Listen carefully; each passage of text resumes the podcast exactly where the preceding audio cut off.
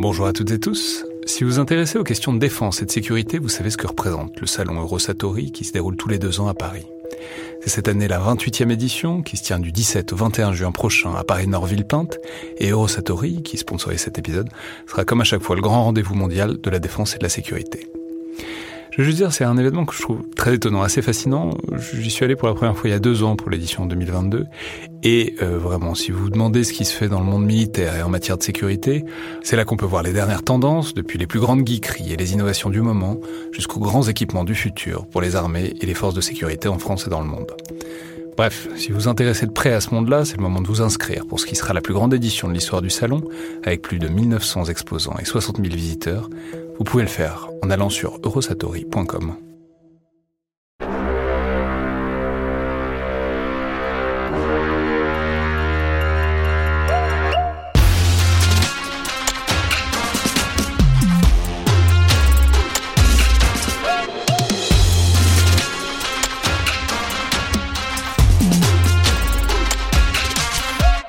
Bonjour à toutes et tous et bienvenue sur Le Fil de l'Épée, un podcast consacré à l'histoire de la guerre et des conflits armés, une coproduction entre le collimateur et Parole d'Histoire. Podcast associé au Rubicon et réalisé en partenariat avec le Centre des études de sécurité de l'IFRI et avec le soutien de la DGRIS du ministère des Armées. Je suis Alexandre Jublin et ravi de vous retrouver, André Loez, pour ce nouvel épisode du Fil de l'Épée, aujourd'hui consacré à un des chefs de guerre les plus importants du XXe siècle et qui pourtant n'a jamais combattu, en tout cas n'a jamais connu le feu, euh, directement ou si peu. Dwight Ike Eisenhower, le stratège et surtout le planificateur. On en reparlera parce que c'était vraiment son domaine, la planification et la logistique du débarquement de Normandie, mais pas que du débarquement de Normandie, le 6 juin 1944. Et pour en parler, nous avons le plaisir de recevoir aujourd'hui Hélène Arter. Bonjour. Bonjour. Vous êtes professeur d'histoire contemporaine à l'université Paris 1. Vous avez écrit de nombreux livres sur les États-Unis et tout récemment une biographie donc intitulée Eisenhower, le chef de guerre devenu président aux éditions Talendier, qui donne tous les détails sur un personnage finalement assez méconnu en France, en tout cas par rapport à, euh, un de ses prédécesseurs et son successeur immédiat, Kennedy, qui l'encadre en quelque sorte et qui euh, sont beaucoup plus familiers, euh, sans doute d'une partie de nos auditeurs et auditrices. Et c'est un livre qui permet aussi de faire un portrait des États-Unis au premier XXe siècle et puis de raconter un parcours militaire à la fois emblématique et, comme l'a dit Alexandre, assez atypique. Est-ce qu'on peut dire un mot de ce fait euh, Eisenhower n'a jamais combattu. Euh, vous qui l'avez étudié, quel est, euh, vous diriez, le moment où il était le plus en danger physique dans une situation de guerre?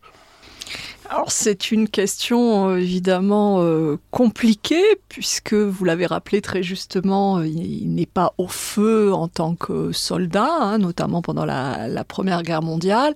Je pense que les moments les, plus compliqués finalement, c'est lorsque il débarque en Normandie quelques jours après les autres, de manière extrêmement brève, hein, de manière symbolique pour montrer finalement et matérialiser la victoire alliée où euh, les espaces ne sont pas sécurisés et donc là le commandant en chef est potentiellement en danger mais ça ne va jamais euh, plus loin que, que cela. les risques du métier si l'on peut dire sur le, sur le champ de bataille pour, un, pour un commandant en chef. Oui, il raconte à un moment qu'il a fait un atterrissage forcé, qu'il a dû marcher pour rejoindre une route et qu'il y avait peut-être des mines sur le, sur le chemin mais voilà ça, ça. s'arrête là. Ça s'arrête là puis un atterrissage d'avion un peu douloureux qui, qui, lui laisse des séquelles physiques mais euh, à aucun moment sa vie n'est véritablement menacé euh, sur le champ de bataille.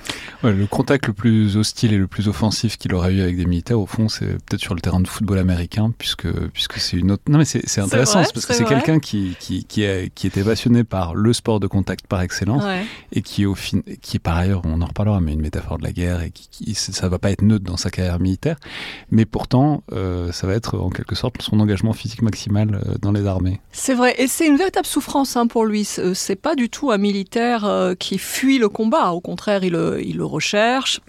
Pendant la Première Guerre mondiale, il essaye de court-circuiter même sa hiérarchie pour être déployé en France. Il a un premier espoir et puis finalement c'est un autre euh, qui va être envoyé sur place. On estime qu'il est plus important euh, à l'arrière, notamment pour former les, jeunes tankistes. Et puis, euh, il a ce moment d'espoir fou. On est au mois de novembre 1918 où, est, on lui dit euh, Vous allez y aller. Sauf que, bah, entre-temps, il y a le 11 novembre, donc ça s'arrête. Et il le dit, hein, il le dit à multiples reprises. En fait, il sent qu'il n'est pas un militaire complet parce qu'il n'a pas eu cette occasion d'aller au feu. Et par la suite, les alliés britanniques, notamment Montgomery, ne cesseront de rappeler cela comme une, comme une faiblesse particulière.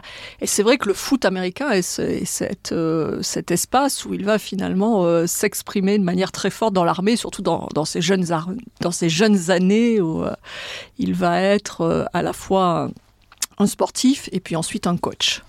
On va revenir sur ce parcours euh, de façon chronologique. Euh, peut-être juste avant, est-ce que vous pouvez dire un mot de la façon dont vous avez travaillé? Parce que travailler sur un ex-président des États-Unis, c'est évidemment avoir une, documentation gigantesque. Il y a des Eisenhower Papers, euh, comme il y en a pour voilà, les différents présidents. Et il y a aussi pour lui des textes autobiographiques, notamment ce livre auquel j'ai fait allusion, Crusade in Europe, qui est à la fois une source importante, mais en même temps qu'il ne faut pas toujours lire peut-être au premier degré, puisqu'il déguise peut-être un certain nombre de choses. Donc, quel recul vous avez eu par rapport à ces textes?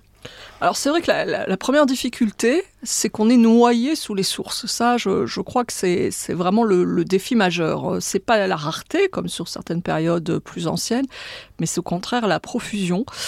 Et euh, ce qui m'a frappé, c'est très souvent la difficulté qu'il y a à faire la part des choses entre est-ce qu'on écrit la biographie d'un homme, qui se trouve être le président ou est-ce qu'on fait l'histoire de la présidence Et c'est vrai que c'est un, débat que j'ai eu avec mon éditeur qui a été de, conseils euh, extrêmement euh, bienveillants et positifs pour euh, savoir à quel moment il fallait trancher. Qu'est-ce qui était un peu plus important, l'homme ou finalement les, politiques qu'il a portées en sachant que paradoxalement, c'est un acteur public se, qui se livre extrêmement peu.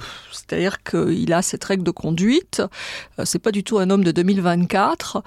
Euh, il ne commente pas les choses. Quand il est en désaccord, euh, généralement, il garde ses pensées négatives pour lui et il ne les exprime pas en public.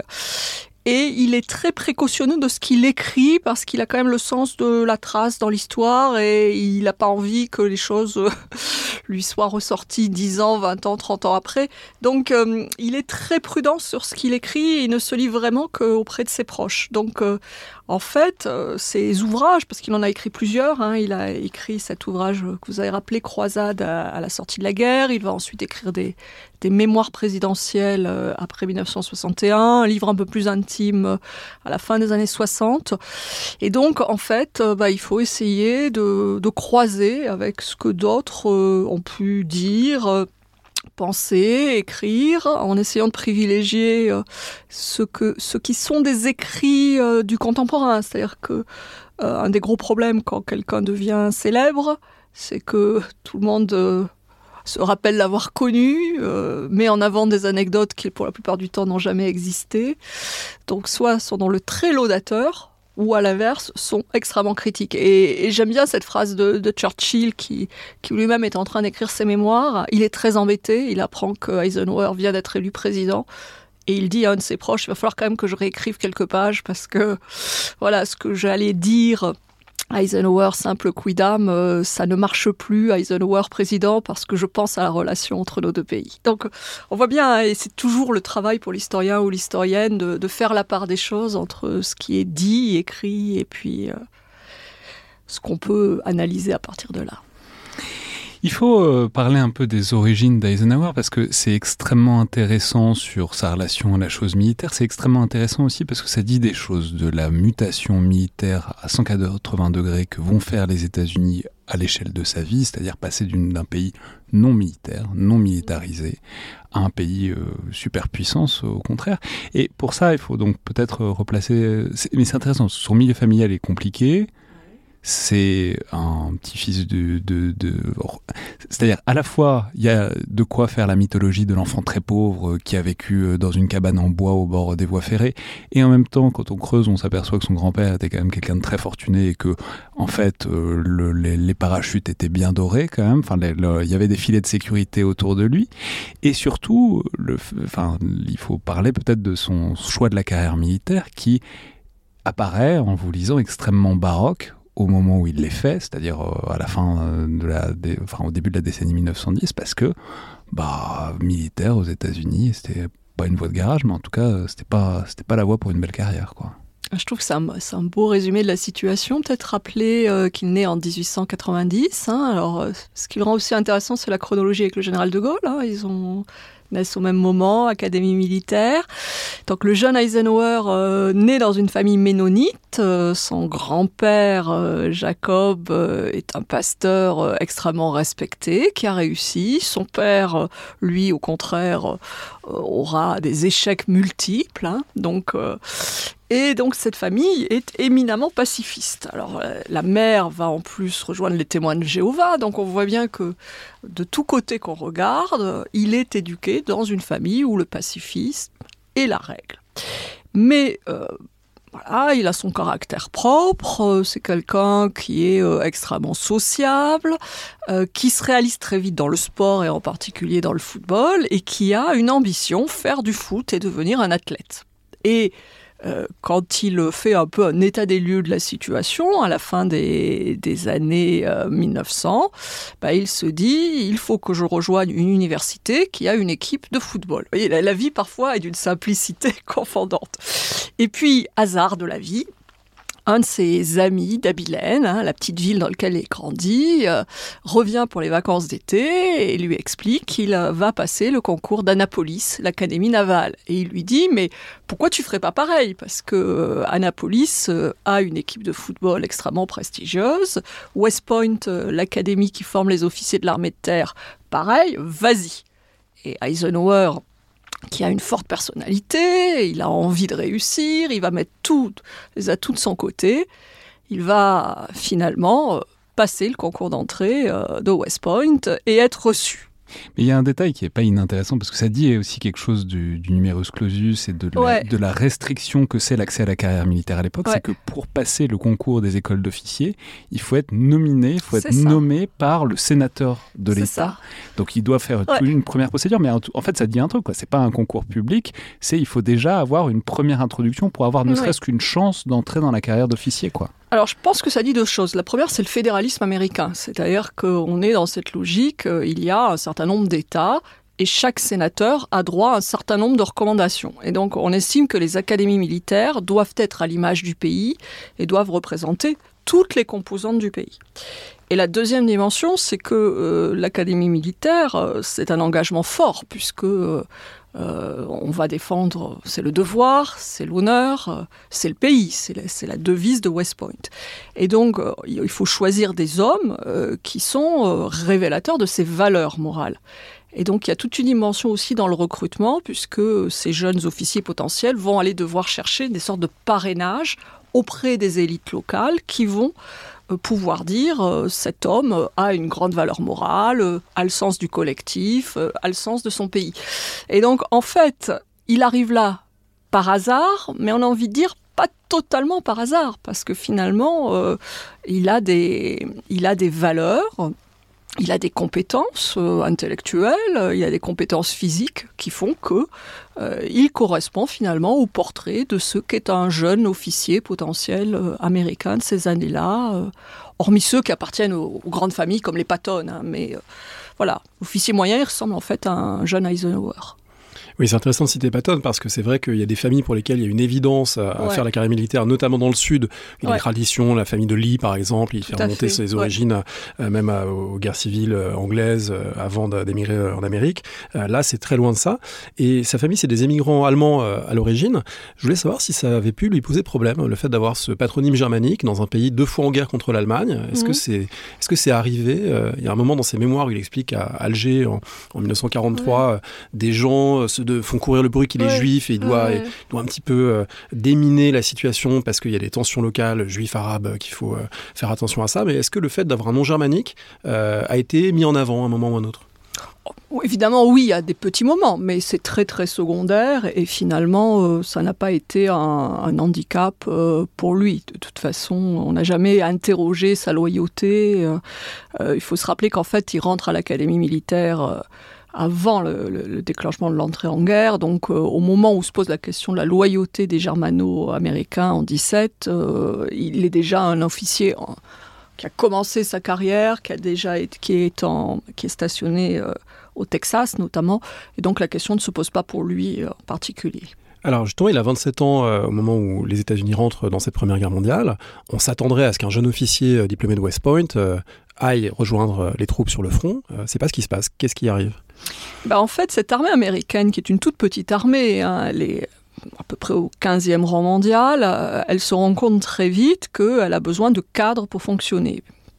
Donc elle conscrit, hein, elle a besoin, elle va à peu près à terme être composé d'à peu près 4 millions d'hommes.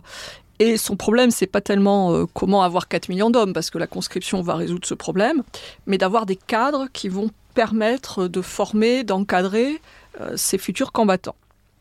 Et donc, euh, on regarde les dossiers militaires et on essaye d'affecter les plus compétents au poste où on a le plus besoin d'eux. Et ce que ses supérieurs ont constaté depuis qu'il a rejoint l'active, c'est que c'est un bon officier, c'est qu'il a le sens de l'organisation et qu'il aime bien ce qui est innovant. La question des tanks hein, en particulier. Et donc finalement, on se heurte à une réalité. Lui, il a envie d'aller combattre, c'est son rêve, mais ses supérieurs estiment qu'il est beaucoup plus utile dans la planification, dans l'organisation, et dans la formation. il faut dire peut-être encore un mot du football américain. et le foot. Non, mais et, le foot. J'aime bien ne ça. Ne l'oublions pas, mais, vous avez raison. Mais d'une part, Alexandre est très frustré parce que le Super Bowl est passé, donc il faut attendre maintenant six mois pour le début de la et saison. Et alors, savez-vous qu'en fait, la bibliothèque Eisenhower euh, a, tweeté avant la finale, puisque c'était Kansas City qui. Alors, Kansas City est au Missouri et pas, et pas au Kansas, mais c'est juste à côté, en disant ah, si Eisenhower était toujours en vie, il aurait soutenu euh, l'équipe de Kansas City. Donc vous voyez comme quoi on est très près du sujet. Ouais, mais non, mais parce que le football américain a par ailleurs une importance politique majeure, notamment dans le sud des États-Unis depuis l'époque, etc. Et puis par ailleurs, ça dit quelque chose, c'est on le voit en, vous lisant que en fait il a une importance donc il s'est fait euh, il s'est fait mal au genou donc mhm. il, est plus athlète mais il est devenu entraîneur et ça. En fait euh, personne ne veut le laisser partir parce que c'est un bon entraîneur et que l'importance interbranche, interarmée des compétitions, des matchs et de qui gagne est en fait extrêmement important. Et quand on peut choisir euh, parmi moult officiers pour les envoyer au front, on choisit de laisser le mec qui, est, qui entraîne plutôt les bonnes équipes euh, aux États-Unis parce que c'est réellement important pour l'armée américaine. Ah oui, oui, il y a une dimension d'émulation, il y a une dimension aussi de valorisation pour les, officiers, pour le commandant du camp, euh, d'avoir euh, une équipe qui, qui gagne. On sait tout, toute l'importance des, des, matchs entre la marine et l'armée de terre, c'est quand même des moments extrêmement forts du calendrier. Et puis, euh, si on se projette quelques années après, euh, quand Eisenhower, président, a sa série, a des problèmes cardiaques, hein, une des premières choses que son médecin lui interdit, c'est de suivre les compétitions de foot à la télé, parce qu'il sait que c'est le moment où son cœur est le plus mis en danger. C'est pas les crises internationales type Suez, c'est dire que pour lui, c'est quelque chose qui est vraiment euh, extrêmement central. Et vous l'avez dit très justement, parce que il voit dans le foot une métaphore de la vie, c'est-à-dire du collectif, de la prise de décision, du fait de se soutenir les uns avec les autres, de l'engagement. Donc c'est ça qui a au-delà de la passion pour un sport. Non, mais on peut, on peut se poser aussi des questions sur la transposabilité, parce que quand on connaît un peu le football américain et la complexité folle que c'est euh, ah, ben de, schémas tactiques, stratégiques, etc., etc., et quand on, va en reparler, mais en fait, son talent, ça va être ça. Ça bah, va être d'organiser, ça. va être de structurer, et ça va être aussi relativement de fédérer des petits groupes. Mmh. Et après, c'est très compliqué parce qu'il y a aussi plein d'entraîneurs euh, de foot qui, j'imagine, sont mauvais généraux. il n'y a pas de fatalité à ça. Mais en tout cas, manifestement, il, se, il révèle certaines qualités qui ne sont pas totalement étrangères à celles qui vont faire son succès militaire après. C'est ça. Et c'est ce que disaient déjà euh, ces, instructeurs à West Point, hein, de, dire, bon, c'est peut-être pas le cadet euh, le plus brillant, mais dans la pratique du sport, on voit poindre des qualités dont on sait que par la suite, on va pouvoir les mobiliser. Cette Première Guerre mondiale, euh, elle est marquée aussi bien sur le moment que dans les années qui suivent par le, retour d'expérience, le retour du corps expéditionnaire, les leçons qui sont tirées. Euh, vous avez parlé des blindés. Est-ce qu'on peut dire un mot de, leur importance? Parce que c'est l'une des grandes controverses de l'entre-deux-guerres. Dans toutes les armées, que faut-il faire des blindés? Quelles leçons on tire plus ou moins efficacement euh, de la, de la Grande Guerre? On sait que du côté français, c'est pas là où on a été le plus efficace pour penser l'arme blindée de façon autonome. Et on sait à quel point voilà, De Gaulle a, a lui-même un peu mythifié d'ailleurs son propre rôle, mais en tout cas, c'est vu comme prophète des blindés. sans faire un parallèle exact, est-ce qu'on peut dire qu'Eisenhower participe de ce mouvement moderniste attaché à faire de l'arme blindée quelque chose d'important pendant la guerre, au lendemain de la guerre? Oui, oui, tout à fait. On voit bien euh, sur, la, fin de la, Première Guerre mondiale, il va être affecté à ce premier régiment, il va être notamment chargé de la, de la formation des tankistes, ça va être l'occasion pour lui d'avoir des contacts avec des officiers, notamment britanniques, parce que on a un problème de manque d'expertise et de manque de matériel. il, forme, soit dit en passant, donc des tankistes à des choses dont il n'a aucune ah, idée lui-même. Ah oui, ça c'est clair, ça c'est clair. Et il le dit, hein, euh, on n'a pas de manuel, on n'a pas de pratique, donc en fait, euh, il va chercher des articles dans la presse, il va chercher des retours d'expérience de gens qui ont... Voilà, il essaye de, trouver tout ce qu'il peut trouver qui va lui permettre d'établir une sorte de doctrine euh, bâtie comme ça, vraiment dans une sorte de bricolage rendu nécessaire par les réalités de la guerre. Et puis, euh, une fois la guerre finie, euh, premier déchirement, on lui demande de démanteler ce qu'il a bâti. Alors que lui est persuadé que les chars, c'est l'avenir. Et donc, alors qu'en fait, les chars reviennent dans le, lieu dans le lot commun euh, et ne sont plus une arme en soi. Et donc il y a ce moment extrêmement important pour lui où il va discuter avec d'autres camarades, en particulier euh, son nouvel meilleur ami qui s'appelle Patton. Hein, les deux hommes se rencontrent au début des années 20.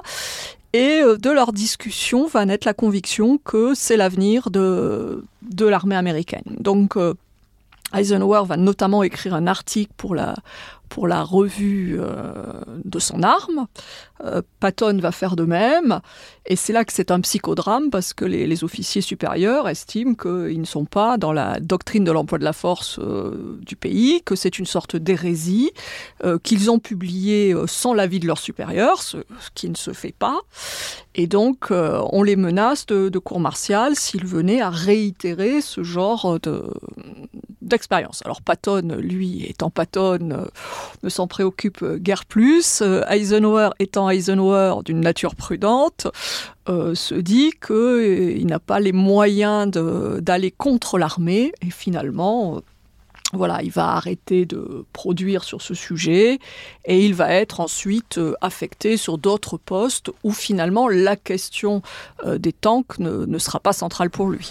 Ouais, c'est en fait son arrivée à Washington, enfin mmh. son insertion à Washington, où d'ailleurs c'est tout à fait intéressant parce qu'il a une sorte de Sherpa qui est son frère, qui va faire une carrière absolument brillante aussi, mais du côté civil, parce que ça, devient un très très bon communicant, mais en fait il va lui montrer un peu comment fonctionne Washington, et puis surtout ça va être, alors il y a plusieurs étapes, il y a plusieurs tâches qu'on va lui donner à Washington, mais enfin dans tous les cas c'est toujours des tâches de bureau, d'ailleurs vous écrivez qu'il est souvent en civil, il porte pas beaucoup l'uniforme ces années-là, et il va se révéler manifestement d'une très grande utilité. C'est intéressant parce que en vous lisant, on voit que partout où il passe, tout le monde l'adore. On ne sait pas exactement pourquoi. On ne comprend pas très bien ce qu'il fait de si bien, mais en tout cas, manifestement, tous ses supérieurs trouvent qu'il est exceptionnel dans toutes les tâches euh, bureaucratiques qu'il lui confie.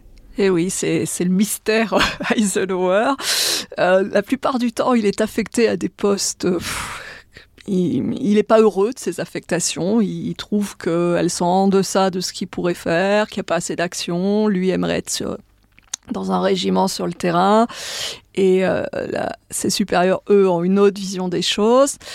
Et euh, ce que j'ai trouvé intéressant dans le livre à titre personnel, quand je l'ai écrit, euh, c'est de découvrir ce moment washingtonien, c'est-à-dire autour de 1929. C'est-à-dire que en commençant cette recherche, euh, j'étais sur des lieux communs de Eisenhower, débarque en Afrique du Nord en, voilà, en novembre 42, sans trop me poser la question d'avant, et d'avoir découvert qu'en fait, il, était au sein de l'état-major dès 1929, mais en plus, euh, il est dans une fonction qui le met en, dialogue direct avec les autorités politiques.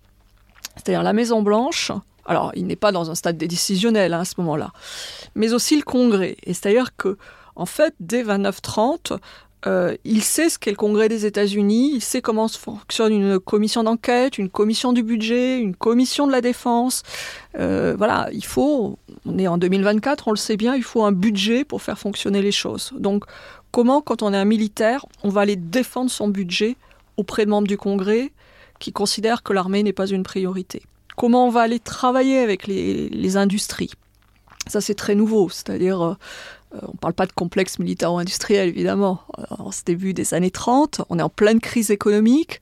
Comment expliquer aux entreprises, en pleine crise économique, qu'il y a un intérêt à aller fournir le gouvernement fédéral? Et puis la communication, vous le rappelez très justement, avec son frère, hein, qui est, qui est le, chargé de la communication du, ministère de l'Agriculture, puis ensuite qui va avoir un rôle central pendant le New Deal. Donc, cette fonction extrêmement importante, il faut faire, mais il faut savoir aussi communiquer sur ce qu'on fait.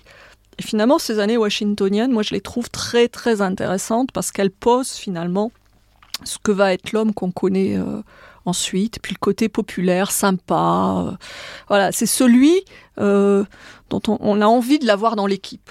il est, il a des compétences et en plus, manifestement, c'est chef en l'air d'ailleurs qu'il est agréable à vivre. Il y a quelque chose de, fascinant dans ce portrait que vous venez de faire parce que on pourrait dire qu'Eisenhower synthétise sans forcément le, vouloir ou le prévoir les qualités nécessaires au fait de mener une guerre au milieu du XXe siècle qui sont plus du tout celles euh, qui étaient encore valables en 1900 ou même en 1914. C'est pas un tacticien. Et d'une certaine manière, on peut voir le, découplage entre Patton et Eisenhower, qui Patton était même au-dessus hein, ah d'Eisenhower. Mais Eisenhower prend le pas. Pourquoi? Parce que c'est pas un chef de guerre, un tacticien, un homme de terrain, mais en revanche, il maîtrise les relations publiques, il maîtrise les rapports avec les politiques, les rapport avec l'industrie et toute la dimension économique de la mobilisation, la diplomatie, en dehors du fait que Patton n'est pas de caractère diplomate, en plus, euh, Eisenhower a développé des, capacités diplomatiques parce qu'il était envoyé à l'étranger. Mm. Alors, on, a d'ailleurs euh, passé sur cet épisode, il faut en dire un petit mot, le fait euh, de passer à Paris quelques mois au titre de la commission des monuments de guerre des États-Unis, notamment pour aller sur les champs de bataille, aller inspecter les cimetières, etc.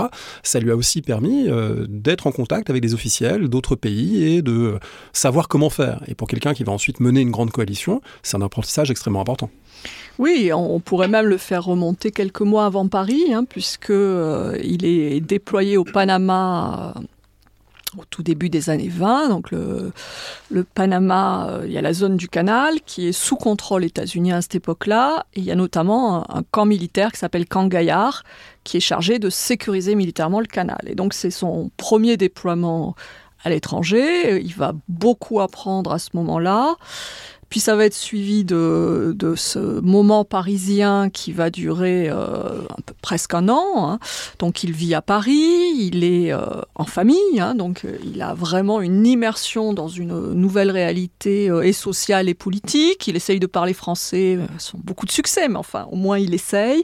Il lit la presse. Donc ça veut dire qu'il est au fait des questions qui préoccupent les Français en cette fin des des années 20. Il arrive à identifier un certain nombre de responsables politiques. Et puis, euh, à partir de, de 35, hein, euh, entre 35 et 39, il va être déployé euh, aux Philippines il est le numéro 2 de MacArthur, avec pour mission de créer une armée. Et là, il va travailler avec le président philippin, Kesson. Hein. il a vraiment son bureau à côté du président philippin. Et il va euh, comprendre qu'en fait, les questions militaires, c'est aussi de la diplomatie et qu'on ne peut pas dissocier les deux finalement. Mais ce passage aux Philippines, il est absolument captivant. déjà parce que bon, ça, l'attache à MacArthur, euh, ancien chef d'état-major euh, de l'armée de terre, donc qui est, bon, il a une proximité avec ses grands personnages avant, il avait une proximité avec Pershing, etc. Il sait travailler avec mm. des grands chefs militaires, il sait s'en faire aimer, ça c'est une chose. Mais surtout, c'est une tâche qui est folle euh, ah et qui est complètement exceptionnelle. Et c'est vraiment, on a l'impression, centrale dans la construction de ses compétences qu'il va mettre en mm. œuvre dans la Seconde Guerre mondiale, c'est il faut construire une armée philippine. Mm. Depuis A jusqu'à Z, on part de rien. Et il faut imaginer les régiments, les unités, les bataillons, etc. etc. C'est un travail titanesque, complètement politico-militaire, effectivement, mais surtout, ça demande une sorte de vision organisationnelle complètement folle mmh. et que manifeste. Alors après, ils vont pas du tout y arriver. Ah à, la, fin, ça plante toujours autant. Mais quand même, ça, a l'air d'être un super exercice de pensée euh, qui, va, qui va se retrouver quand il s'agira d'articuler euh, toute une coalition multinationale pour débarquer. quoi. Ah, tout à fait. Et euh, on voit bien aussi la cohérence des, affectations militaires. Hein. Cette armée américaine, elle, a très peu de moyens dans l'entre-deux-guerres, mais on ne peut pas dire qu'elle navigue à vue. C'est-à-dire qu'elle sait quand même où elle va. Euh, on l'a pas dit, mais peut-être le rappeler, hein, euh, il, passe par l'école de guerre dans, ces années-là, qui est quand même le lieu de, formation par excellence des futurs officiers supérieurs. Il n'y est pas arrivé par hasard, c'est qu'on avait déjà détecté ses compétences. Et finalement, les Philippines, c'est mettre en pratique ce qu'il a appris de manière théorique à l'école de guerre. Et euh, peut-être la deuxième chose qui est importante dans cette aventure philippine, euh, c'est que il apprend quelque chose de manière concrète, qui est la contrainte des moyens. C'est-à-dire que un de ses grands problèmes, c'est qu'il faudrait beaucoup de moyens financiers et qu'en fait, il n'y en a jamais suffisamment. Et donc, comment on arrive à faire avec cette contrainte? Et on le voit bien, à la fin, euh, on n'y arrive pas. Et c'est une des raisons notamment euh, pour laquelle il va rentrer aux États-Unis, c'est qu'il a l'impression de, vider la mer avec une petite cuillère et que finalement, euh, il le sait bien, cette armée philippine, elle n'est pas en capacité de, de, faire face à la menace japonaise.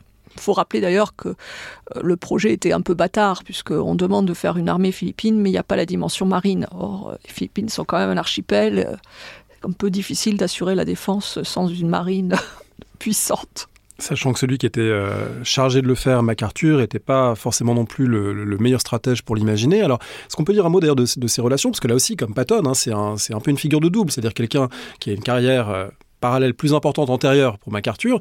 Et MacArthur, il y aura aussi ce renversement de quelqu'un qui a été son supérieur et qui, pendant la Deuxième Guerre mondiale, va se retrouver euh, bah, une position euh, symboliquement euh, moins importante parce que c'est pas le grand vainqueur, c'est lui qui a dû quitter les Philippines un peu en catastrophe, alors qu'Eisenhower émerge comme grand vainqueur. Est-ce qu'on peut dire un mot des, relations entre les deux? Alors avec MacArthur, c'est extrêmement compliqué puisque MacArthur vient d'une famille de militaires. Hein. Son père a d'ailleurs été gouverneur militaire des Philippines. Il le sait et il a une suffisance qui va avec. C'est-à-dire que c'est pas le personnage le plus euh, sympathique qui soit. Euh, quand les deux hommes se rencontrent, la relation est complètement asymétrique, hein, puisque Eisenhower est un simple officier.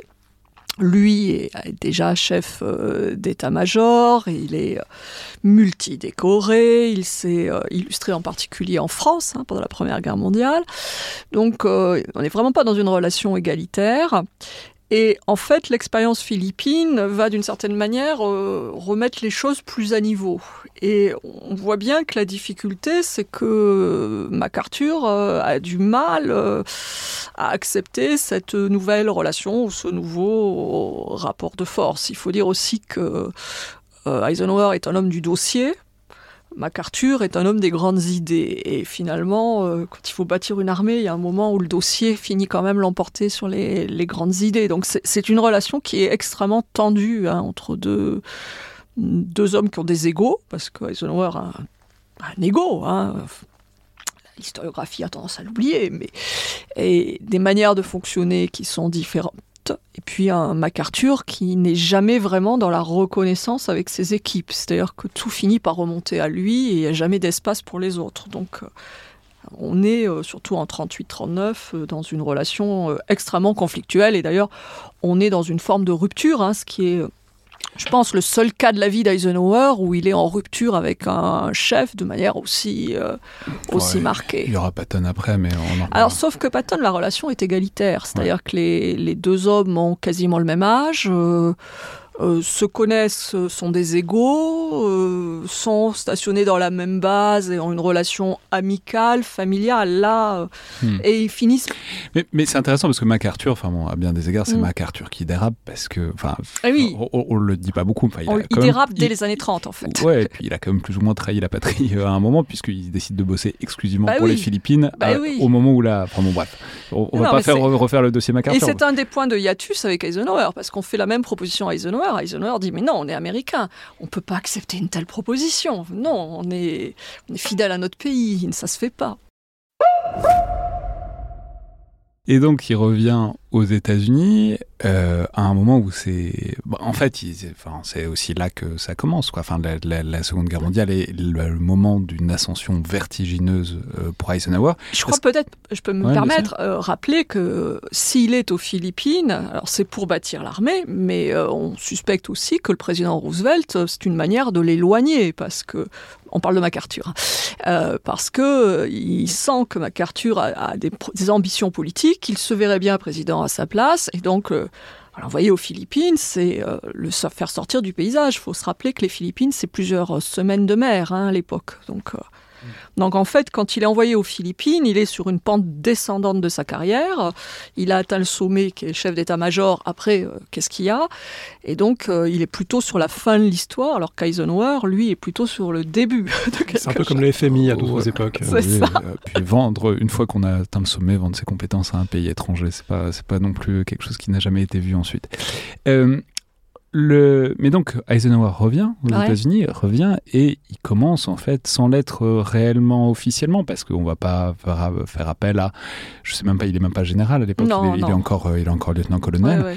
pour euh, construire le plan de mobilisation industrielle euh, de- de- des États-Unis, puisque rappelons à cette époque-là, les États-Unis sont encore tout à fait isolationnistes, mais pas totalement idiots non plus, et c'est le moment où on commence à faire les grands plans, et là, sans que ce soit sa responsabilité directe, c'est quand même Eisenhower qui va en fait dessiner ce que va être la mobilisation et le changement radical des États-Unis euh, au cours de la Seconde Guerre mondiale. Alors selon une chronologie peut-être qu'il y a à repréciser pour vos auditeurs, hein, c'est-à-dire qu'il euh, négocie pour revenir aux États-Unis en 39 alors que ce n'était pas prévu, hein, il aurait dû rester aux Philippines plus longtemps. Euh, il va aller de poste en poste, hein, on ne sait pas trop quoi faire de lui, il est trop qualifié, lui a envie d'aller sur le terrain. Et euh, finalement, la, guerre le prend un peu comme tout le monde par surprise hein, en, décembre 41. Et c'est à ce moment-là que le, chef d'état-major, euh, Marshall, va décider de le faire revenir à l'état-major à Washington. Donc on est tout début, hein, décembre 41, sans vraiment de plan, sans vraiment de poste, euh, tout est un peu flou. Et il lui confie une première mission, c'est de bâtir un plan de, de secours pour les Philippines, hein, puisqu'on se rappelle qu'elles ont été attaquées en même temps que Pearl Harbor, que c'est la catastrophe, que les limites de MacArthur sont en train de d'être exposées aux yeux de tous, euh, voilà. Et donc ça, c'est sa première mission. Assez vite, euh, Marshall, de toute façon, sait qu'on ne peut pas sauver les Philippines en l'état. Et donc, il va euh, le charger de, de se concentrer sur euh, cette question de la mobilisation militaire et en particulier des plans pour ouvrir le second front et puis aussi comment on va travailler avec l'armée. Donc, en fait, ça se fait de manière assez rapide. Il y a un épisode euh, qui intervient juste avant Pearl Harbor, mais qui a son importance malgré tout pour celui qui était jusque-là un homme de bureau plus Oui. qu'un homme de terrain, c'est les grandes manœuvres en Louisiane. Mhm. Euh, il y a l'état-major de la troisième armée et euh, on sent que la guerre euh, s'approche inexorablement. On est en septembre 1941 et là, des grandes manœuvres avec des centaines de milliers d'hommes. C'est une sorte de répétition générale pour une armée des États-Unis bah, qui n'a pas connu de, de grand engagement depuis la Grande Guerre. Quelle est l'importance de ce moment pour, disons, avoir la, la vision non plus théorique, planification de bureau, mais la vision concrète de ce que c'est que de commander euh, une armée importante Et de porter un uniforme pour une fois. et de porter un uniforme.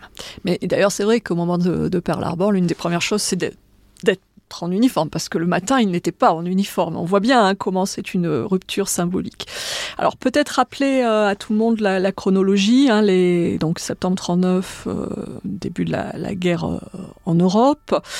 Euh, pour les Américains, la première accélération, c'est autour de juin 40. hein. La, défaite de la France est un électrochoc, en particulier chez les politiques euh, à Washington. Et donc, il y a des moyens qui sont affectés euh, au réarmement.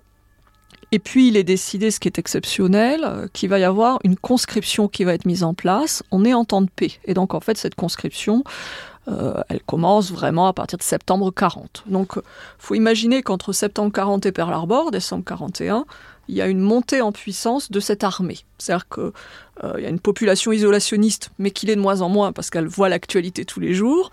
Et puis il y a ce, gouvernement fédéral sous la, direction de Franklin Roosevelt qui met des moyens parce qu'il est extrêmement lucide sur ce qui va se passer. Et donc cette armée, elle se prépare à faire la guerre, même si dans la tête de l'opinion publique, il n'y a pas la guerre qui va venir. C'est le paradoxe. Hein. Et donc, ces, ces, grandes manœuvres de Louisiane, bah, c'est une sorte de répétition générale, hein, vous l'avez dit très justement, où on a des plans de guerre, ce qui est très différent de la Première Guerre mondiale, on les met en œuvre, donc on voit ce qui marche, ce qui marche pas, comment on articule les tanks avec euh, euh, les bombardements, l'information, etc. Et puis on teste les hommes pour voir euh, ben, ceux qui, sous la pression, sont efficaces, ceux qui sont moins bons, quelles sont les, compétences. Donc c'est une sorte de... Voilà, c'est des jeux de guerre à taille humaine, enfin à taille humaine le terme n'est pas bon, mais à, grande échelle. Et donc on essaye, et Marshall le dit à un moment donné, hein, il vaut mieux voir ce qui ne va pas maintenant plutôt que que sur le terrain. Et on est impressionné par l'ampleur du, du théâtre d'opération, euh, le nombre d'hommes qui sont mobilisés. On, parle de centaines de milliers d'hommes, hein. c'est plus que ce qu'on n'a jamais fait avant. Il y a de l'aviation, il y a des tanks, euh, et puis le milieu qui est hostile. Et là, c'est le moment où il y, a quand même des moi, mais c'est pas la première fois. Enfin, il y a des mois de. En fait, on le bouge en permanence d'affectation parce qu'il réussit partout. Mais, mais, mais ça, c'est vraiment la question que je me posais en vous lisant.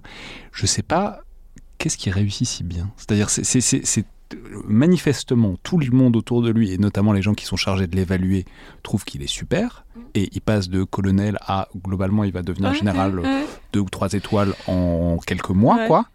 Mais pourquoi il est si bon? Alors, c'est mais ça, ça pourrait s'appliquer à d'autres domaines. C'est-à-dire que quand les gens sont bons, ils ont l'air de faire les choses naturellement.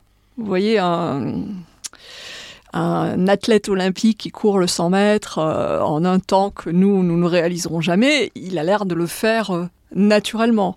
Euh, un peintre, euh, on a l'impression que ça vient euh, naturellement, un grand romancier. Donc c'est un peu ça, c'est-à-dire que il est bon dans ce qu'il fait et c'est très difficile de dire pourquoi il est bon, mais en tout cas, quand on lui confie une mission même complexe, il arrive au bout de la, de la mission, euh, euh, il, il a, on, lui donne une mission, euh, voilà, les choses se font de manière fluide, il a des bonnes idées qui vont faire que c'est bien mieux que ce qu'on avait pensé initialement. Il froisse personne froisse personne, c'est-à-dire que ce qui est quand même important, c'est que bah, c'est du travail en équipe, donc il arrive à ne pas froisser son chef, mais en même temps euh, il est agréable avec ses subordonnés, ce qui n'est pas euh, donné à tout le monde. Et donc c'est ce mixte. Et ce que disent tous, c'est que on lui confie une mission, la mission est faite, elle est faite dans les délais, et souvent elle est mieux faite que ce qu'on avait pensé. Donc c'est voilà, un mix euh, de compétences, d'attitudes, et puis il faut peut-être le rappeler aussi d'expériences accumulées, que cet homme qui est né en 1890 en 40, il a déjà 50 ans et il est dans l'armée depuis 1911. Euh, Donc euh, il a quand même euh, accumulé de l'expertise. Il s'est bonifié au fur et à mesure des, missions qui lui ont été demandées de faire. Donc on lui demande de faire un plan, on lui demande de mobiliser, on lui demande, il y a un nouveau camp qui sort de terre, il faut bâtir des tentes, trouver des, des habits pour les, conscrits, les armées, organiser la formation, il le fait. Voilà, il délivre, si on emploie un mot moderne. Et il râle pas en plus. Ike for president, Ike for president, Ike for president, Ike for president. You like Ike, I like Ike. Everybody likes Ike for president. Hang out the banner and beat the drum. We'll take Ike to Washington. We don't want John or Dean or Harry. Let's do that big job right.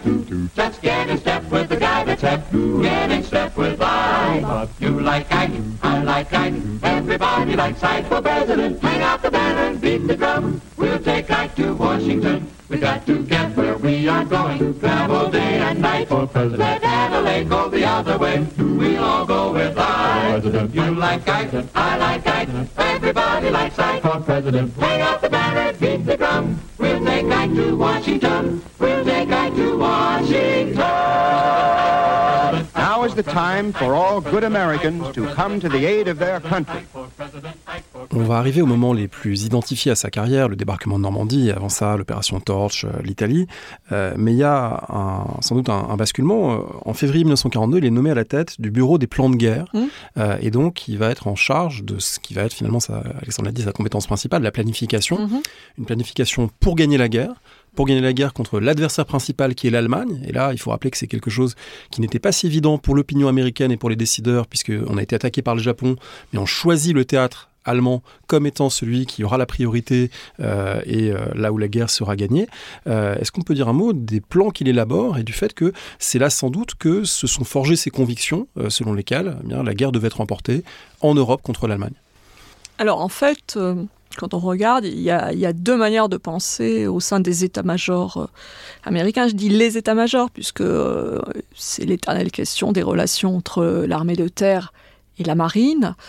Donc ça se double aussi de la question euh, de savoir quel est le terrain principal. Est-ce que ce, sont, est-ce c'est le théâtre Asie-Pacifique ou est-ce que c'est le, théâtre atlantique? Et on voit bien que pendant des semaines, c'est l'objet de débats, d'enjeux extrêmement importants au sein des forces armées américaines. Et ça se double avec des débats qui sont diplomatiques avec les Britanniques, qui eux ont d'autres priorités, et en particulier l'espace méditerranéen. mais ça, on peut rappeler que, enfin, il va avoir ce paradoxe qu'il va, enfin, pas ce paradoxe, mais il va, et c'est là qu'on montre que c'est un, un, bon gars, quoi. Enfin, il, il, fait ce qu'on lui dit. C'est que depuis le début, lui, il dit, il faut aller, faut débarquer en France, et au final, c'est Churchill et les bah Anglais qui emportent en disant faut aller en Méditerranée. Bah, il va faire la Méditerranée, puis après il fera la France. Mais il, il, est docile, quoi. Alors, il est docile. Alors, docile. Non, docile. Il, est, alors, il est bon, discipliné. Discipliné. Docile, euh, non, parce qu'en en fait, euh, il explose euh, régulièrement, mais il n'explose pas en public. Hein. Et d'ailleurs, il écrit dans son, dans son journal intime la pire des journées que les États-Unis aient jamais vécu, décisions stupides, etc. Mais euh, c'est un officier qui estime que ses supérieurs ont décidé et qu'il faut obéir, euh, en rappelant qu'aux États-Unis, euh, on n'est pas dans un pays militariste, et donc il y a un commandant en chef des armées qui est le président des États-Unis, et que les militaires obéissent aux civils. Et donc ça, ça ne se discute pas. de toute façon, on sait bien que si on n'est pas d'accord, euh, on va être réaffecté à un poste très subalterne. Il a en tête MacArthur et les Philippines, donc il se dit bon bah de toute façon si je râle trop, euh, on mettra quelqu'un d'autre à ma place et moi je, vais faire des travaux d'écriture pas très amusants à Washington euh, où voilà il se passera pas se passera pas grand chose. Mais lui en tout cas il fait partie de ceux qui pensent que le théâtre d'opération principal doit être en Europe et que l'Asie-Pacifique doit être seconde, et que quand on regarde ce qui se passe au niveau du deuxième front, l'Europe occidentale et pas la Méditerranée. Et là, il est complètement raccord avec son chef qui est Marshall. C'est-à-dire que voilà, ils ont cette, cette vision qui, qui s'est forgée de l'expérience, des lectures, euh, qui pour eux ne demandent pas de longs débats. Enfin, ils voient même pas où est la, la question. Alors que d'autres sont pas du tout sur cette ligne. Alors les autres, c'est notamment les Britanniques. Et là, il faut composer avec euh, des Britanniques qui euh, sont engagés depuis plus longtemps qu'eux, évidemment, dans la guerre, ont déjà des troupes en Afrique du Nord, ont un canal de Suez à protéger, des intérêts impériaux à protéger. Et du coup, c'est tout le débat qui, est, bien connu euh, entre eux, attaquer l'Allemagne par une stratégie périphérique, par, entre guillemets, le, ventre mou du crocodile, selon la formule de Churchill, ou par le Nord-Ouest directement. Et ça, effectivement, vous l'avez dit, Eisenhower et les États-Unis ont perdu ce débat où ils ont dû plutôt se ranger à l'option britannique, ce qui explique que la première grande opération qu'il prépare, c'est pas la première qu'il avait imaginée. Il avait plutôt imaginé une opération euh, débarquement en France, euh, ruée vers l'Allemagne, et la première opération à préparer, c'est prendre pied en Méditerranée. Oui, oui, et pour lui, euh, c'est un véritable problème, mais il fait avec ce qu'il a. D'ailleurs, euh, l'historien ne fait jamais de contre-histoire, mais est-ce qu'ils avaient les moyens de faire une première attaque comme ça, frontale, contre la France, en, même en 43 euh Oui, Dieppe euh, mmh, suggère que ça aurait été pas si pas été si simple que ça. Donc, c'est vrai qu'il y a cette dimension théorique, et puis, ben, militaire fait avec ce qu'il a, le terrain qu'il a, les, réalités politiques qu'il a, et donc c'est aussi la capacité de s'adapter à une réalité et de faire euh, avec les, moyens et les contraintes de l'alliance euh, avec les Britanniques, qui est une contrainte extrêmement forte. Hein. Il faut se rappeler que dans les premiers mois de la guerre, euh, ceux qui ont les hommes et ceux qui ont l'expérience sont les Britanniques, c'est pas les Américains. Et c'est une des raisons qui explique d'ailleurs pourquoi Franklin Roosevelt va aller dans le sens des Britanniques, parce que alors, il faut les sauver après Tobruk, bien sûr, à un moment donné, mais c'est surtout que voilà, il n'y a pas suffisamment de militaires américains formés, il n'y a pas euh, suffisamment de moyens euh, en termes d'armement, de barges de débarquement, etc., et que c'est peut-être la moins mauvaise des solutions d'aller débarquer en Afrique du Nord et ça permet, on l'espère, d'avoir une victoire facile et on l'espère si elle pouvait arriver avant novembre 42 et les élections législatives, ça aurait été merveilleux. Mais là, on va voir en fait toute sa, capacité de diplomatie qui est énorme ça peut se voir avec plein de monde, mais déjà le fait que personne ne le déteste, euh, notamment chez les le dit. ou ne le dit, mais chez les Britanniques, enfin, ça explose, ça explose. Bon, parfois, je, en vous lisant, je, je pensais qu'est-ce que ce serait passé si Patton était là, bon, euh, à sa place, mais euh, enfin, ça, ça n'explose jamais quand il est en Grande-Bretagne. Et puis surtout, il y a un, un angle qui est bon, un peu franco-français, mais Mm. pour comprendre ça, qui est marrant, qui est de le voir négocier avec Giraud, Darlan, De Gaulle. Déjà, on voit que bon, il n'est pas. C'est d'ailleurs un petit problème parce que lui, il n'avait pas particulièrement de problème à l'idée que Darlan ait les pleins pouvoirs en Afrique du Nord. Bon, c'était pas, c'était pas, voilà, hein, c'est plutôt, plutôt, plutôt bien vu de sa part. Et surtout, on le voit négocier avec euh, Giraud et De Gaulle, et on sent qu'il y a un truc euh, de diplomatie euh, humaine assez fort chez lui parce que vous mettez en parallèle ce qu'il écrit de De Gaulle et ce que De Gaulle écrit de lui, et c'est fascinant parce que euh, il prend De Gaulle globalement pour un imbécile et pour un allumé. Et De Gaulle est persuadé que c'est son plus grand partisan et qu'il est à fond pour lui et que jamais il se compromettra avec Giraud. Alors que vraiment, Eisenhower n'est jamais pour De Gaulle dans cette affaire jusqu'à ce qu'il n'ait plus le choix. Et, et je trouve que c'est fascinant de lire euh, De Gaulle et de lire en parallèle euh, Eisenhower. Et la même scène donne lieu à des descriptions euh, diverses, des citations pas toujours raccord. Et on voit bien qu'en fait, euh, autant pour, euh, pour De Gaulle, euh, il y a évidemment une centralité, une importance de, des Américains, autant pour les Américains, en particulier pour Eisenhower, euh, ces Français sont souvent une source de problèmes, euh, et notamment les divisions entre les Français, alors que lui, il aimerait bien avoir euh, quelqu'un, un interlocuteur avec qui parler, et là, euh, voilà, et il, Il va essayer avec Giraud et puis il va Oui, le rencontrer alors une fois, il va très vite, s'apercevoir hein, que ça compte- n'est pas possible non, c'est pas ce possible, c'est pas du tout possible. Et, et on voit bien que, en fait, euh, ces divisions françaises, il les perçoit comme quelque chose qui le ralentit dans ce qui doit être ses opérations militaires. Et on le voit bien en novembre 42, euh, sa difficulté, c'est qu'il aimerait être en Tunisie en train de combattre, mais qu'en fait, euh, il règle des questions internes. Et ça va être un leitmotiv qui va l'occuper pendant quasiment toute la durée de la guerre. Alors, au début de l'année, au début des opérations militaires, il arrive assez naïf, c'est-à-dire que il a eu des briefings de la part de, des autorités américaines. On lui a dit une chose ne, jamais communiquer à De Gaulle la moindre information. Ça, c'est le, dire, c'est le point fixe toute l'année, tout le long de la guerre. Et puis, quand même, comme il est intelligent, euh, au fur et à mesure du temps, il prend conscience quand même que dans ces différents acteurs français, il y a quand même un acteur incontournable qui est le général de Gaulle. Et euh, il comprend évidemment que euh, n'ont pas la même ligne politique, ils n'ont pas forcément les mêmes intérêts, mais que de Gaulle c'est l'homme incontournable. Et donc finalement, euh, voilà, de Gaulle l'énerve beaucoup. À un moment où il a cette phrase, il dit euh, qu'il a eu deux gros problèmes pendant la guerre, la météo et les Français, sous-entendu le général de Gaulle.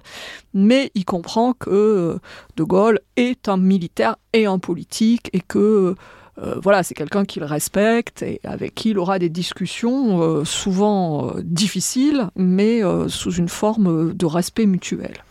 Et il le fait aussi parce qu'il y a une autre caractéristique très intéressante euh, qui relève un peu de cette modernité du commandement d'Eisenhower dont on parlait, et, au fait, aussi du fait qu'il commande une armée des États-Unis, qui sont un pays démocratique avec une presse libre, c'est que Eisenhower fait partie de ces rares chefs de guerre qui font des conférences de presse, qui se justifient devant les journalistes, et donc il a beau avoir pensé que le Darlan Deal, hein, l'expédient Darlan, était utile dans un premier temps, il sait aussi que ça a des effets négatifs sur l'opinion publique aux États-Unis, donc il ne peut pas se permettre entièrement de traiter les choses uniquement avec les, logiques militaires. Il faut tenir compte de l'opinion, il faut tenir compte de la sympathie de certains milieux pour euh, la France libre, etc. Autrement dit, c'est quand même quelqu'un soucieux d'équilibre globaux, équilibre stratégique et équilibre aussi euh, de relations publiques.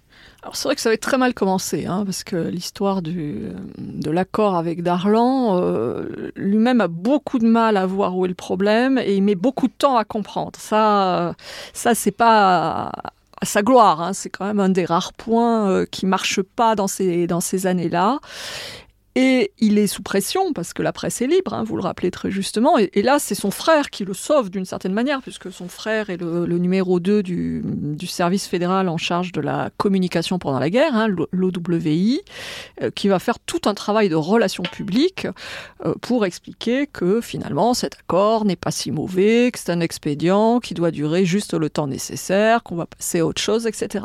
Et donc ce Et il apprend à son corps défendant que euh, voilà, il faut communiquer, mais il faut aussi être raccord avec les raisons pour lesquelles on combat. Et donc euh, cette idée que quand on est une démocratie, on, on combat pour la liberté, on combat pour des valeurs et on ne va pas s'associer à n'importe qui. Et ça, il a du mal au début, parce que lui, il est quand même dans une logique très euh, je dois avancer, je dois gagner, et peu importe euh, avec qui euh, je fais affaire. Alors ça va s'améliorer assez vite, mais le premier contact est rugueux, on va dire ça comme ça. Toujours sur cette dimension un peu démocratique du commandement, alors c'est aussi une construction évidemment qu'il fait dans ses mémoires, mais on sait qu'il a été très attaché à passer du temps auprès de la troupe, à faire des visites au front, à discuter beaucoup avec le soldat ordinaire en disant il faut que dans une démocratie, dans une armée d'une démocratie, que la parole aille du bas vers le haut et pas seulement du haut vers le bas. Il faut bien qu'il se renseigne sur à quoi ça ressemble voilà, un front aussi. Il y, y, a aussi ça, il faut, il faut évidemment avoir ce retour d'expérience, mais euh, c'est quelqu'un qui euh, insiste sur l'importance euh, du contact avec les soldats et du, en tout cas de montrer une familiarité avec les soldats, alors sans doute aussi à des fins d'autopromotion, de, de, de, voilà, un chef proche de ses hommes, on sait que c'est un outil de, de, légitimation du commandement, mais c'est quelque chose qui est une constante malgré tout pendant toute la campagne d'Afrique du Nord, d'Italie et, et d'Europe. Alors je dirais qu'il y a deux niveaux. Euh, la question de pourquoi nous combattons, hein, ça c'est plus une construction de l'État américain euh, qui a des conscrits. Euh, et donc, euh, il faut que ces conscrits euh, comprennent le sens du combat. Donc ça, c'est quelque chose qui se fait euh, par des campagnes euh, d'information euh, générale auprès de la population civile, mais aussi euh, plus spécifiquement euh, dans les camps, euh, sur le terrain, etc. Je ne suis pas sûr que lui estime forcément que ça soit la priorité numéro un. C'est-à-dire que lui, son objectif, c'est quand même de gagner la guerre. Et donc, euh, il adhère au principe de la démocratie, il adhère au but de guerre, mais c'est pas l'alpha et l'oméga de son commandement. Par contre, euh, ce qu'il aime, c'est le, le, contact, c'est le terrain. Et à chaque fois qu'il a ses affectations, avant de devenir le commandant en chef qu'on connaît, lui, il veut une affectation sur le terrain, il veut diriger un régiment. Et il le dit, euh, il a un épisode assez rare où il est dans cette fonction, il est le plus heureux des hommes. C'est-à-dire qu'il se lève le matin, il fait la tournée des popotes, euh, il va voir comment ça marche, il discute avec l'homme de troupe. Il est heureux quand il est dans cette situation. Et il n'est pas heureux derrière un bureau. Mais et là, voilà, c'est son petit moment de bonheur. Voilà, et plus le temps passe, plus ça devient improbable. Ben parce oui, que forcément. En, en, plus, ils sont obligés de le promouvoir, ils sont obligés de lui vous le raconter très bien, c'est tout à fait intéressant, ils sont obligés de lui rajouter les étoiles oui. à chaque fois parce que en fait, les, les, Britanniques qui sont sous son commandement sont plus gradés. Ah oui. Donc, il est obligé de prendre des étoiles et il, en, il, il, finit par en avoir beaucoup. Et donc, en fait, plus le temps passe, plus, moins il est probable qu'il bah oui. commande un jour quelqu'un au feu, ce qui n'arrivera donc finalement non, jamais. jamais. Et on arrive donc à cette situation. Alors on, là, on est obligé d'aller vite parce que bon, on peut parler du débarquement, mais le débarquement, ouais. lui, bah justement, bah il est surtout dans, sur la planification. Et bon, donc il n'est pas là. Elle est plutôt bonne, donc euh, voilà. Mais ensuite, c'est là où c'est intéressant, c'est que ça va se déployer dans ses choix aussi euh, quand on va, alors il y a la conquête de la France, etc., etc. Puis ensuite, quand on va arriver en Allemagne, il va se, il, là, il va être mis face à des choix, et notamment un choix qui va être euh, assez euh, crucial parce que ça va lui être beaucoup reproché, ça va être de laisser Berlin aux soviétiques, de laisser. Alors, en tout cas, de ne pas faire en sorte de, de, de les empêcher, parce qu'il euh, n'était de... pas sûr non plus qu'ils y arrivent avant, hein. c'était même assez mmh. improbable, mais non. en tout cas de ne pas forcer, de pas faire la course, voilà, de pas faire la course. Et, mais ce qui est assez conforme par ailleurs avec l'image qu'il aura toujours des soviétiques, c'est, enfin pas toujours, enfin, toujours le, parce que c'est aussi le paradoxe, on n'aura pas le temps d'en parler, mais ça va être... Deuxième émission. Ouais, non, mais ça va être le président de la guerre froide, froide de, de, de, mais paradoxalement, au départ, il est plutôt d'accord avec l'idée que les soviétiques ont quand même fourni l'essentiel du travail et qu'il envoie, il voit en eux des partenaires. C'est pas Churchill, quoi.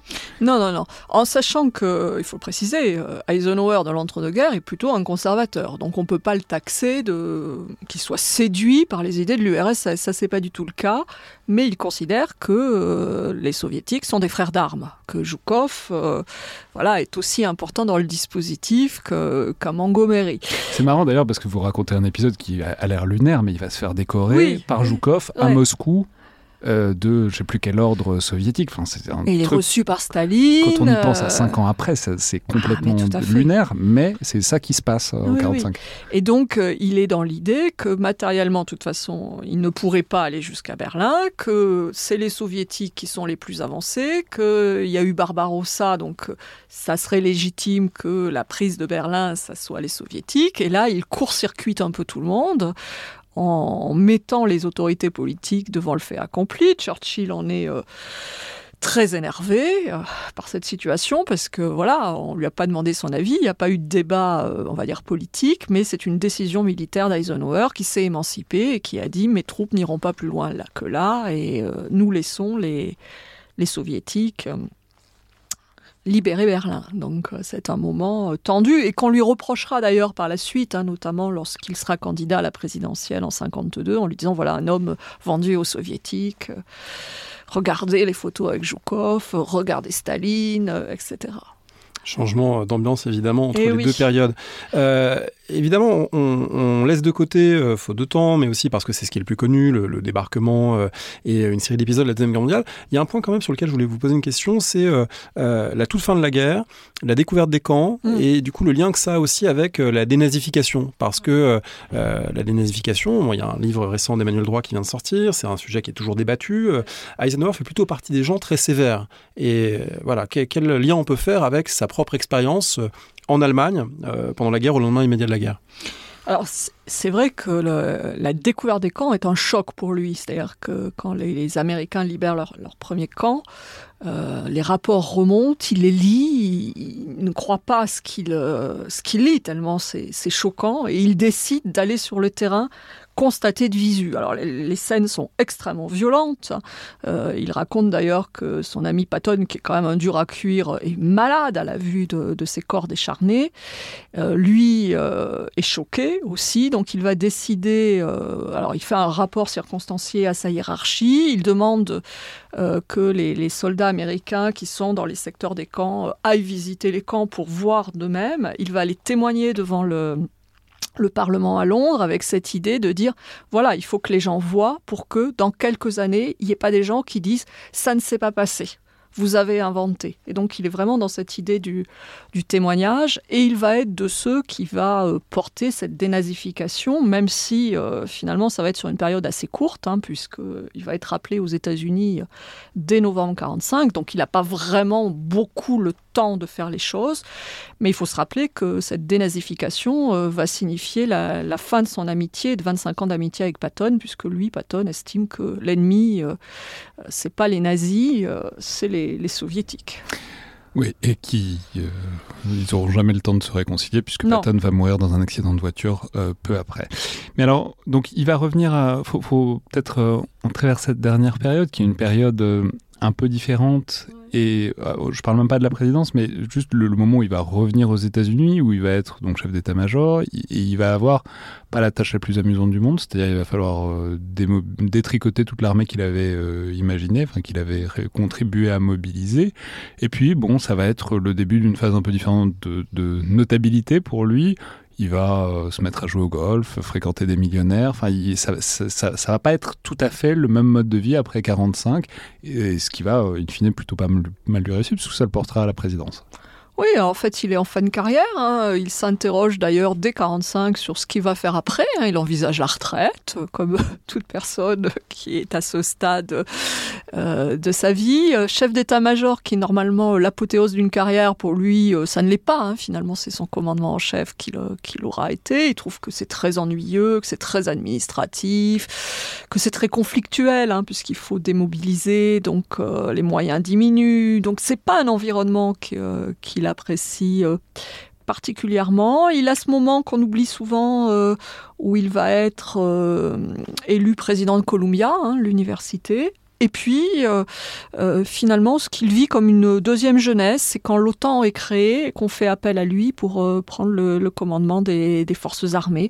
Et donc là, il, retrouve du sens d'une certaine manière. C'est encore, euh, enfin, j'allais dire, c'est encore les Philippines, mais oui, un peu. C'est toujours sa même compétence qui est. C'est ça, la diplomatie. Il s'est organisé, il sait structurer des forces et il sait aussi euh, générer, enfin, diplomate euh, par rapport à tous les égaux qui est autour de lui. Et c'est vraiment cette idée de la coalition, c'est-à-dire de créer des équipes, euh, qui est quand même une dimension nouvelle de la, guerre moderne et, qui est indispensable. Et on le voit bien euh, sur la, question de l'OTAN aujourd'hui. l'OTAN est quelque chose qui est très important à la fin des années 40, en même temps qu'il n'a pas de moyens et qui doit dépasser des oppositions politiques, notamment parmi les pays européens. On peut évidemment pas résumer euh, deux mandats présidentiels en quelques minutes, mais euh, on peut au moins peut-être pointer un, paradoxe, euh, qui est que c'est un président militaire, militaire de carrière, ce qui n'est pas si courant aux États-Unis, mais pas militariste. Et finalement, pendant sa présidence, c'est beaucoup plus les opérations secrètes et le nucléaire qui ont été des, des, points forts de sa politique extérieure et militaire que les forces conventionnelles qu'il a lui-même forgées, dirigées pendant des années. Finalement, l'outil militaire presque au second plan durant les années Eisenhower. En tout cas, euh, c'est pas un militariste, bien qu'il soit militaire.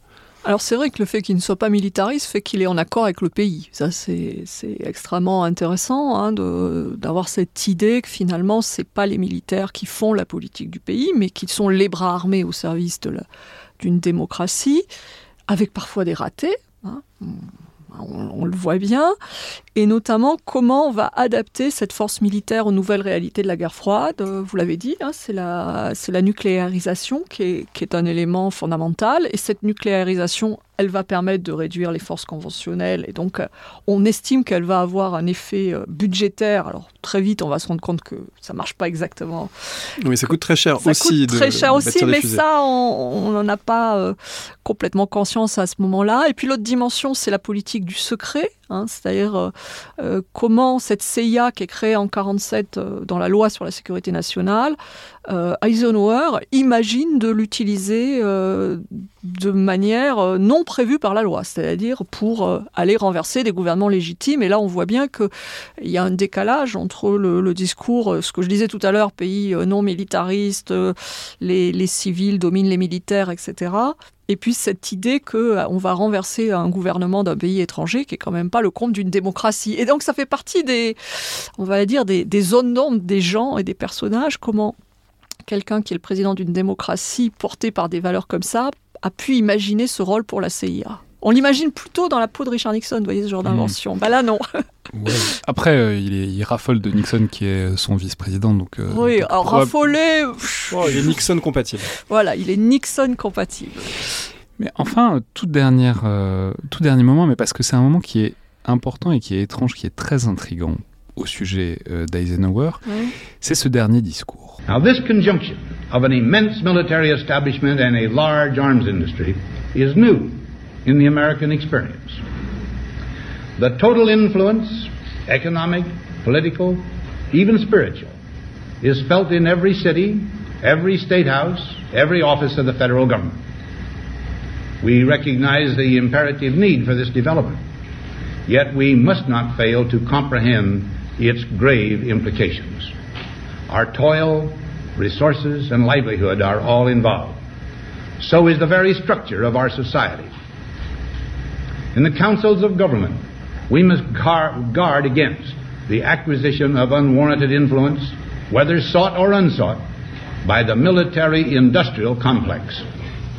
The potential for the disastrous rise of misplaced power exists and will persist. We must never let the weight of this combination endanger our liberties or democratic processes. Oui. Euh, qui est extrêmement bizarre parce que donc c'est un président militaire qui a bien fort contribué à forger le complexe militaro-industriel, puisqu'il travaille avec les industriels depuis 20 ans. Euh, il, a, il a vraiment fait cette soudure, cette incorporation, disons, de, de l'outil industriel dans l'appareil mhm. militaire américain qui a décuplé de volume. Par ailleurs, c'est quelqu'un de l'establishment, c'est quelqu'un qui joue au golf avec des millionnaires, et c'est vrai, quoi. Il a une vraie proximité ah par rapport à eux, et d'ailleurs, ils sont largement dans son cabinet, son premier cabinet. Et il y a ce dernier discours où il dénonce le complexe militaro-industriel et les dangers, en tout cas l'influence indue qu'elle ferait peser sur la démocratie américaine, ce qui encore aujourd'hui est un discours iconique euh, pour euh, les gens qui dénoncent, disons, les États-Unis, euh, voire même l'Occident global, etc. De, Vous voyez, même Eisenhower le disait en 1960. Comment vous le comprenez Comment, comment, comment vous le comprenez ce dernier discours? Alors, il est, il est difficile. Hein. Je crois qu'il faut d'ailleurs le replacer dans la, dans la grande séquence des discours d'adieu des présidents depuis George Washington. C'est une sorte de, testament politique, de réflexion liée aussi à la, à la conjoncture. Hein. En ce début des années 60, on sent bien qu'il y a des points de difficulté qui sont en train d'émerger euh, en Asie du Sud-Est, en particulier au Laos. Et donc, cette inquiétude euh, de savoir... Euh, est-ce que la guerre ne pourrait pas nous entraîner plus loin qu'on ne l'imagine? Alors pourquoi de conjoncture? Parce qu'il faut se rappeler qu'il laisse la place à un nouveau président qui s'appelle Kennedy, qui est un homme inexpérimenté hein, sur beaucoup de sujets, et dont Eisenhower considère que c'est quelqu'un qui s'emporte facilement et qui est un peu chien fou.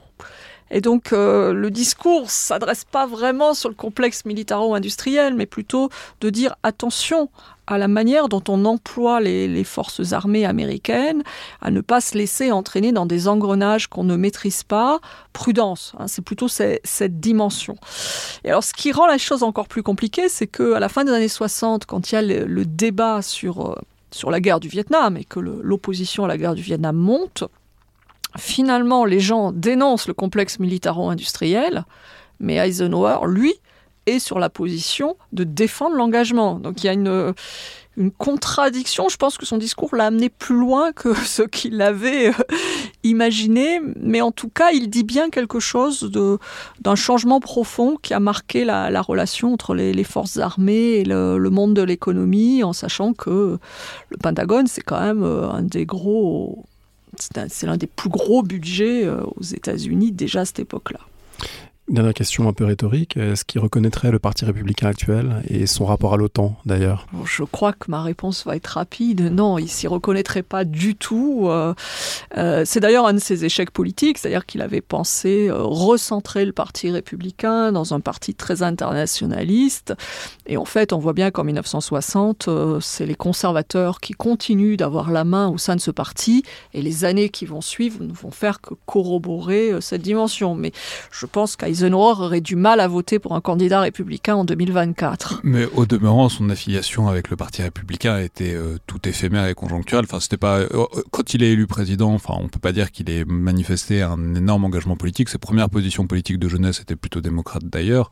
C'était oh, oui, mais un peu par accident et par maladresse. Euh, sa première intervention. Non, il est quand même républicain de cœur. Hein. On le voit quand même sur ses prises de position sur les questions sociétales, mais d'un républicanisme modéré bien élevé. donc, ce qu'il aime pas, c'est les, positions très, très clivées, tranchées. Euh. donc, c'est plutôt cette dimension du parti, je crois, qui ne le satisferait pas. Merci beaucoup, Hélène Arthur. Merci à vous.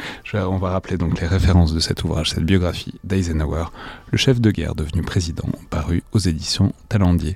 C'était donc Le fil de l'épée, un podcast produit et co-animé par André Loez et Alexandre Jublin, distribué par Binge Audio. Je rappelle que toutes les remarques et commentaires sont bienvenus par mail sur les réseaux sociaux du Rubicon, d'André ou de moi-même.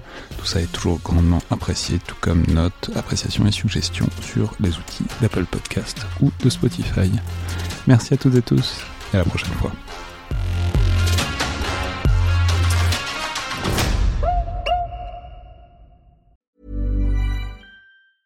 Hey, it's Danny Pellegrino from Everything Iconic.